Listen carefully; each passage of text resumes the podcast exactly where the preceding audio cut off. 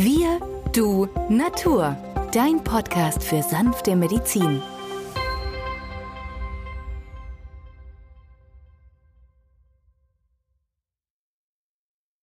Hallo und herzlich willkommen zu einem weiteren Gespräch hier im Kulturhaus Osterfeld in Pforzheim.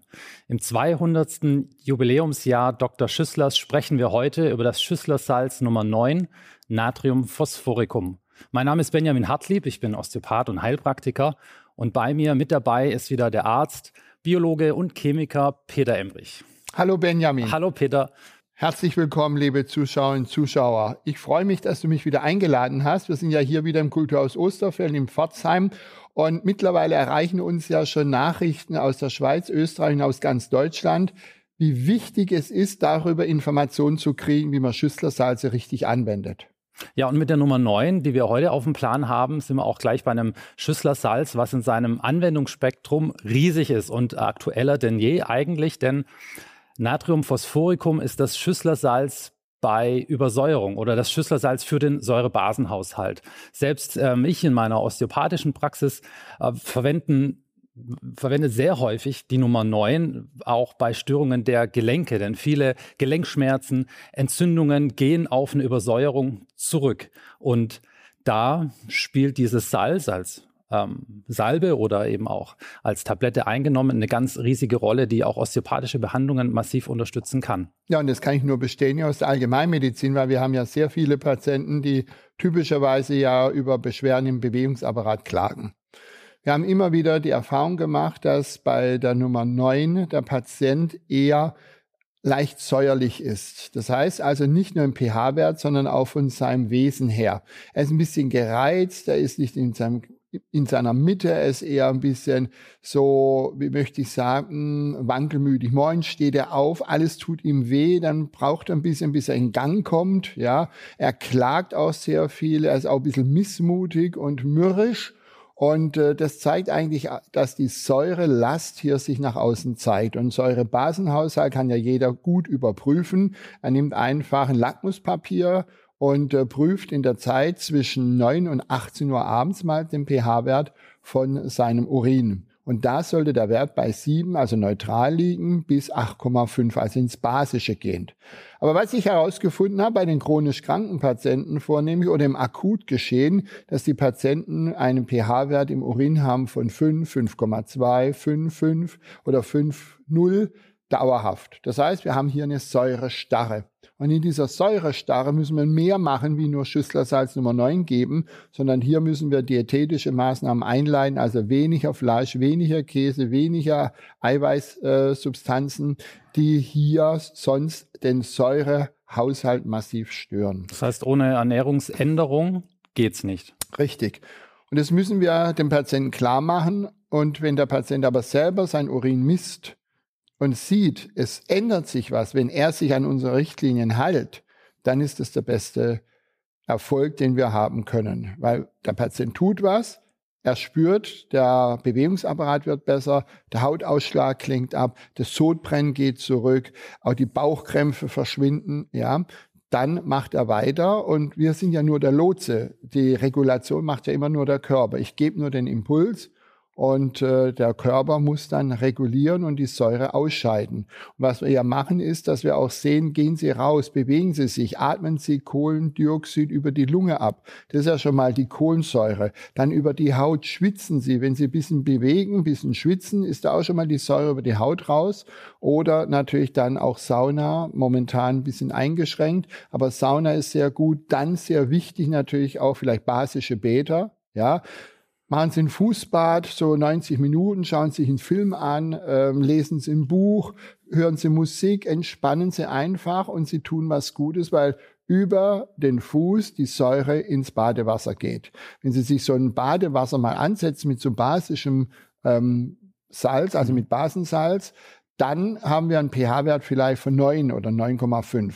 Der stellt seine Füße rein und nach 90 Minuten haben wir einen pH-Wert 5, 5,5. Da muss man überlegen, von 9,5 ging das runter um drei Dekaden auf 5,5. Genial.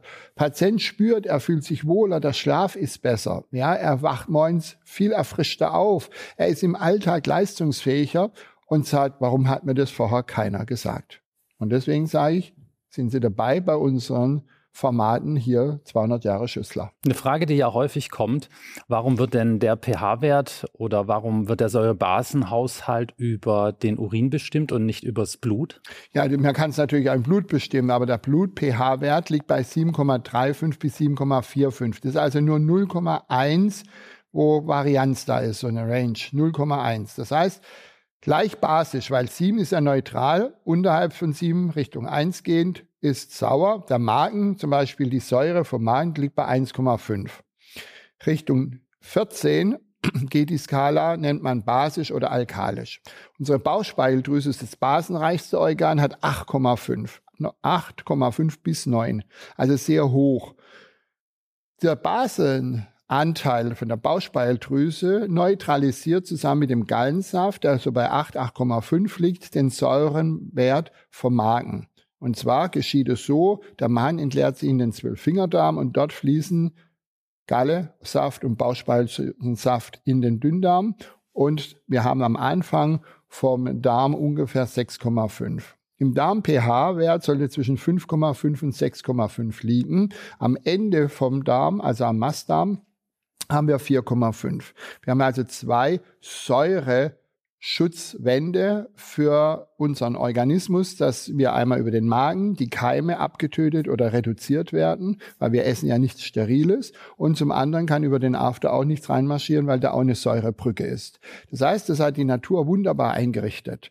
Innerhalb vom Darm sollte der Wert also bei 5,5 bis 6,5 liegen.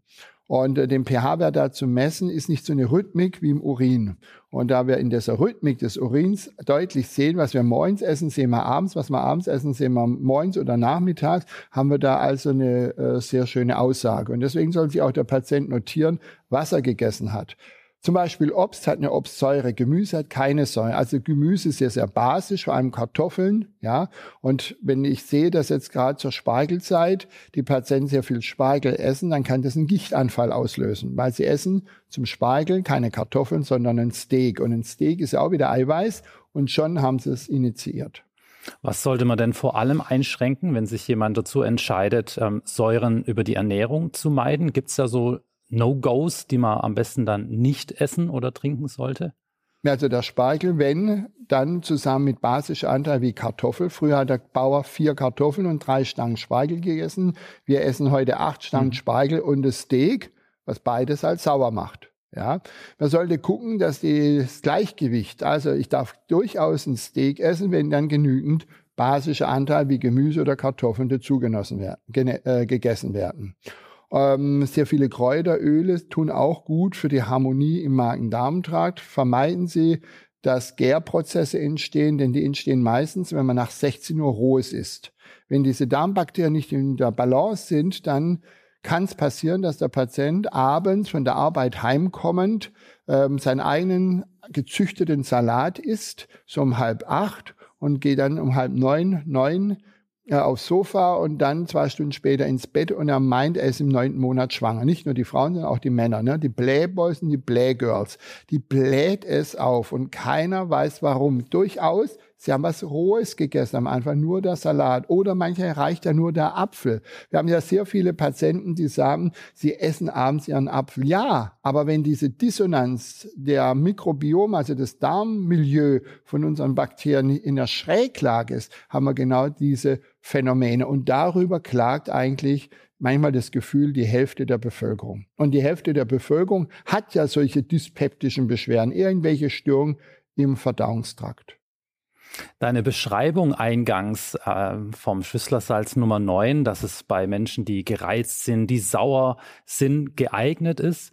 Vom Gemüt her passt es ja auch ganz gut auf Dr. Schüssler selbst, von dem man immer sagt, er sei doch ein sehr kauziger, ähm, eigenbrötlerischer Mensch gewesen, aber dennoch sehr beliebt in seinem Umfeld und unter den Zeitgenossen. Weißt du da mehr drüber? Naja, Schüssler war natürlich schon alleinstehend mit seiner Haushälterin, eine Person, wenig Freundin. Man hat ein Techtelmechtel mittlerweile vielleicht herausgefunden, aber das können Sie in der Biografie nachlesen, wo ich mit Professor Ohm geschrieben habe, anlässlich 200. Geburtstag von Schüssler.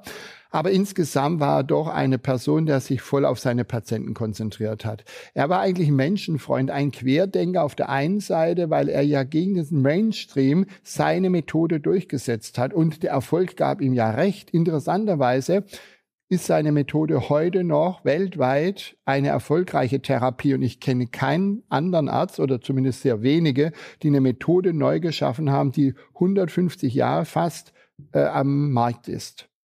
Vieles kommt schnell und rasch vergeht es wieder, aber so die Toujours über 150 Jahre ist eigentlich schon. Schafft nicht jeder. Eine, eine außergewöhnliche Sache, ja. Dann lass uns doch mal ein bisschen genauer auf Natriumphosphoricum eingehen und die Möglichkeiten, die Dr. Schüssler schon beschrieben hat. Viele verwenden es ja gerade bei diesen Säurebeschwerden, allen voran das Sodbrennen. Da wird dann die Tablette mehrmals hintereinander gelutscht, alle fünf Minuten oder zehn Minuten, bis es zur Besserung kommt. Ja, aber manchmal reicht es leider nicht aus. Und dann wäre sowas wie ein Kartoffelsaft sinnvoll. Entweder Kartoffelsaft oder in gepresster Form gibt es ja auch in Apotheken. Die Kartoffel hat eine wunderbare Heilkraft und legt sich dann auch auf die Magenschleimhaut und beruhigt diese Belegzellen, die ja diese Säure bilden. Ja. Wichtig ist natürlich auch zu spät abends was essen, ist ungesund. Ja, also solche diätetische Maßnahmen sollen die Patienten schon dann befolgen. Äh, große Portion Süßes reizt natürlich wieder die Schleimhaut und dadurch natürlich auch die Belegzellen sehr viel Säure abzusondern. Und schon haben wir das nächste Problem. Wenn man darauf verzichtet, haben wir das auch schon wieder ausgemerzt. Und dann kommt der harmonische Haushalt ins Gleichgewicht, so nach zwei bis sechs Wochen. Und wenn es dann wieder stabil ist, dann reichen solche Schüsselsalze aus, wenn eine kleine funktionelle Störung auftreten. Wird da auch mit sekundären Pflanzenstoffen was gemacht ja, oder durchaus. Also gerade heute kennen wir die sekundären Pflanzenstoffe als wichtiges Element, wo das überhaupt Mineralien in die Zelle gelangen. Ja, was sind die sekundären Pflanzenstoffe? Nahezu 50.000 verschiedene Substanzen kennen wir mittlerweile und wahrscheinlich sind es nochmals fünffache.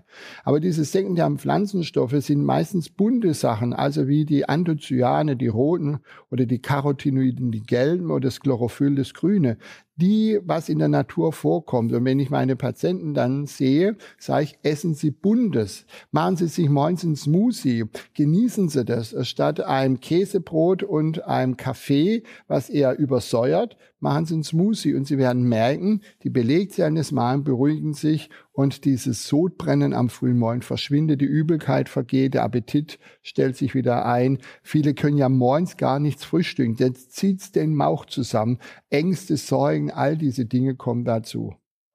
Die ja dann auch den Säurebasenhaushalt belasten können, oder? Wenn sehr jemand sogar. psychisch sehr belastet ist, sich Sorgen macht, Kummer hat, Ärger hat, ja. beeinflusst auch das den Säurebasenhaushalt des Körpers. Trotz ja. guter Ernährung. Trotz guter Ernährung, aber auch zu viel Stress an der Arbeit führt zu einer Übersäuerung. Ja. Deswegen sollte man über das harmonische Gleichgewicht wieder in Balance kommen, reflektieren. Der eine geht in den Wald, sucht dort die Ruhe, der andere fährt lieber Fahrrad, der nächste geht lieber schwimmen, der andere hört Musik. Egal, was die Menschen tun, wenn es ihnen gut tut.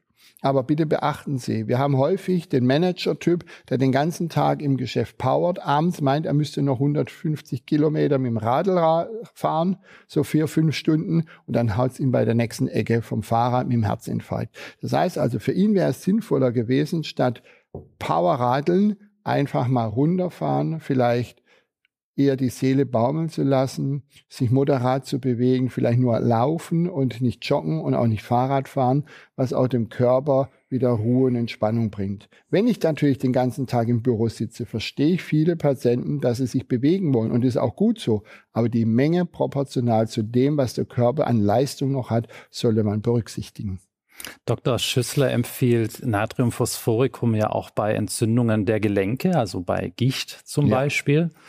Ähm, wird es oder wie, wie machst du das in deiner ärztlichen Praxis? Ist dabei Gichtbeschwerden naja, auch? Beim akuten Gichtanfall, da hat der Patient natürlich sehr starke Schmerzen. Da versuchen wir natürlich mit Kurkuma zu arbeiten, statt Ibuprofen, Diclofenac oder irgendwie der herbstzeitlosen Gift des Colchicin, was man ja durchaus ansetzen kann. Wenn aber hier keine Regulation möglich ist, dann müssen wir natürlich mit der Keule mal draufschlagen. Dann setzen wir auch diese Präparate ein, aber dem Patienten klar machen, wir machen auch Proteinbaseninfusionen Infusionen, also um rasch die Säure zu binden und zur Ausscheidung zu bringen. Und wenn uns das gelingt, dann können wir auf diese Schmerzmittel herkömmlicher Art auch verzichten. Dem Patienten klar machen, worauf er zu achten hat. Und wenn er die nächsten drei, vier Tage gut übersteht, und Enzyme sind auch sehr wichtig. Enzyme, Procarbaseninfusionen, ähm, diese Basenbäder, ähm, manchmal auch eine Bienengiftsalbe, die die Entzündung rausnimmt, wenn die Gelenke heiß entzündet sind. Das hilft vielleicht, hier eine Regulation zu bewegen. Wenn das Symptom klar ist, ähm, also ich habe jetzt Sodbrennen oder ich ja. habe geschwollene Gelenke, ich habe Schmerz, dann ist es ein oder ist es einfacher, das richtige Schüsslersalz auch zu finden. Wir haben ja zahlreiche Anwendungsmöglichkeiten auch in unserem Buch äh, mhm. aufgeführt, ja. die Schüsslersalze, was im Lüchow Verlag erscheinen wird.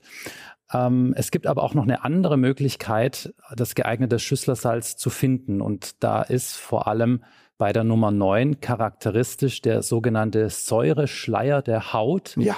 Ähm, der ja auch in deinem Buch ähm, über die Antlitzdiagnose aufgeführt ist, obwohl ja Dr. Schüssler selbst zu Lebzeiten nie spezifische Zeichen im Gesicht formuliert hatte, wie er, ähm, wie er das Mittel auswählt. Er hat es allerdings erwähnt, dass der erfahrene Therapeut, wenn er die Schüsslersalze anwendet, wird er erkennen, bestimmte Zeichen im Gesicht, ja. die auf das Schüsslersalz hindeuten. Was versteht Richtig. man unter diesem Säureschleier? Wie kann man das zu Hause selber? Das Gesicht ist rot, ganz rot. Ist eine Säuremaske.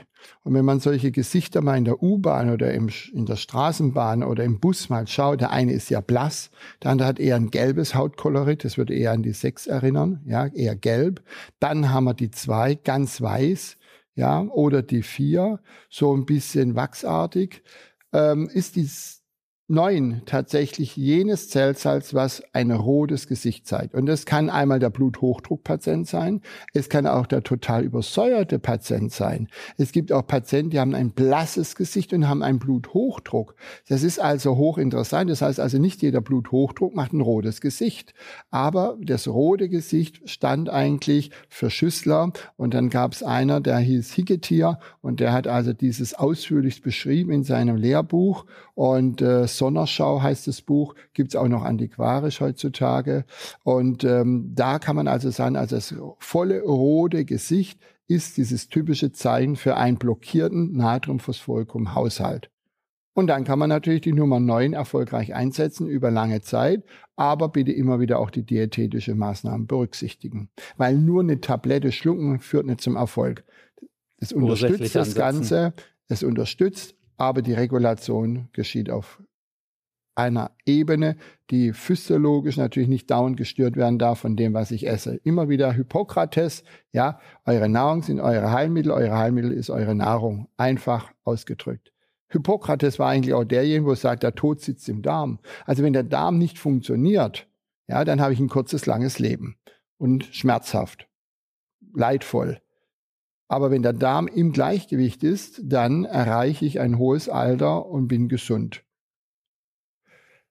Nehmen wir an, pH-Wert Darm 5,5, 6,5, haben wir ja gerade schon beschrieben. Jetzt ist der pH-Wert aber bei 7 oder höher. Das heißt also, 80 Prozent der Enzyme, die ja im Darm sitzen, um unsere Nahrung klein zu hacken und klein zu schneiden, sodass wir es von die, über die Blutbahn aufnehmen können und in die Zelle zu schleusen, die arbeiten alle nicht im pH-Bereich 7 wenn die zwischen 5,5 und 6,5 arbeiten. Enzyme sind Biokatalysatoren, die exakt eingestellt dort in dem pH-Milieu arbeiten, wo sie eigentlich arbeiten sollen.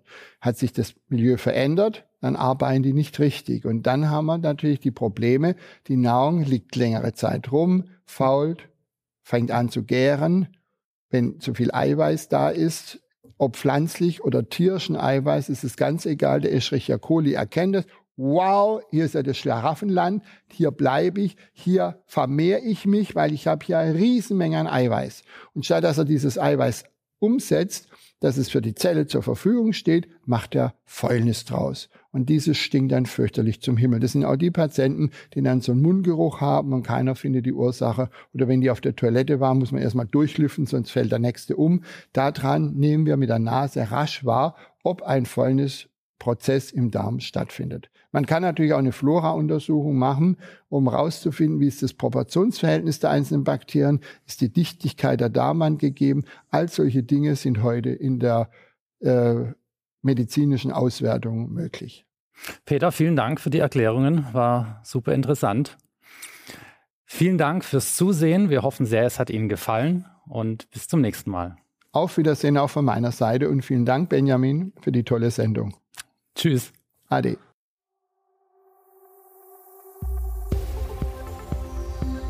Wenn dir dieser Podcast gefallen hat, freuen wir uns über deine positive Bewertung. Damit hilfst du uns, diesen Podcast bekannter zu machen. Wir danken dir dafür.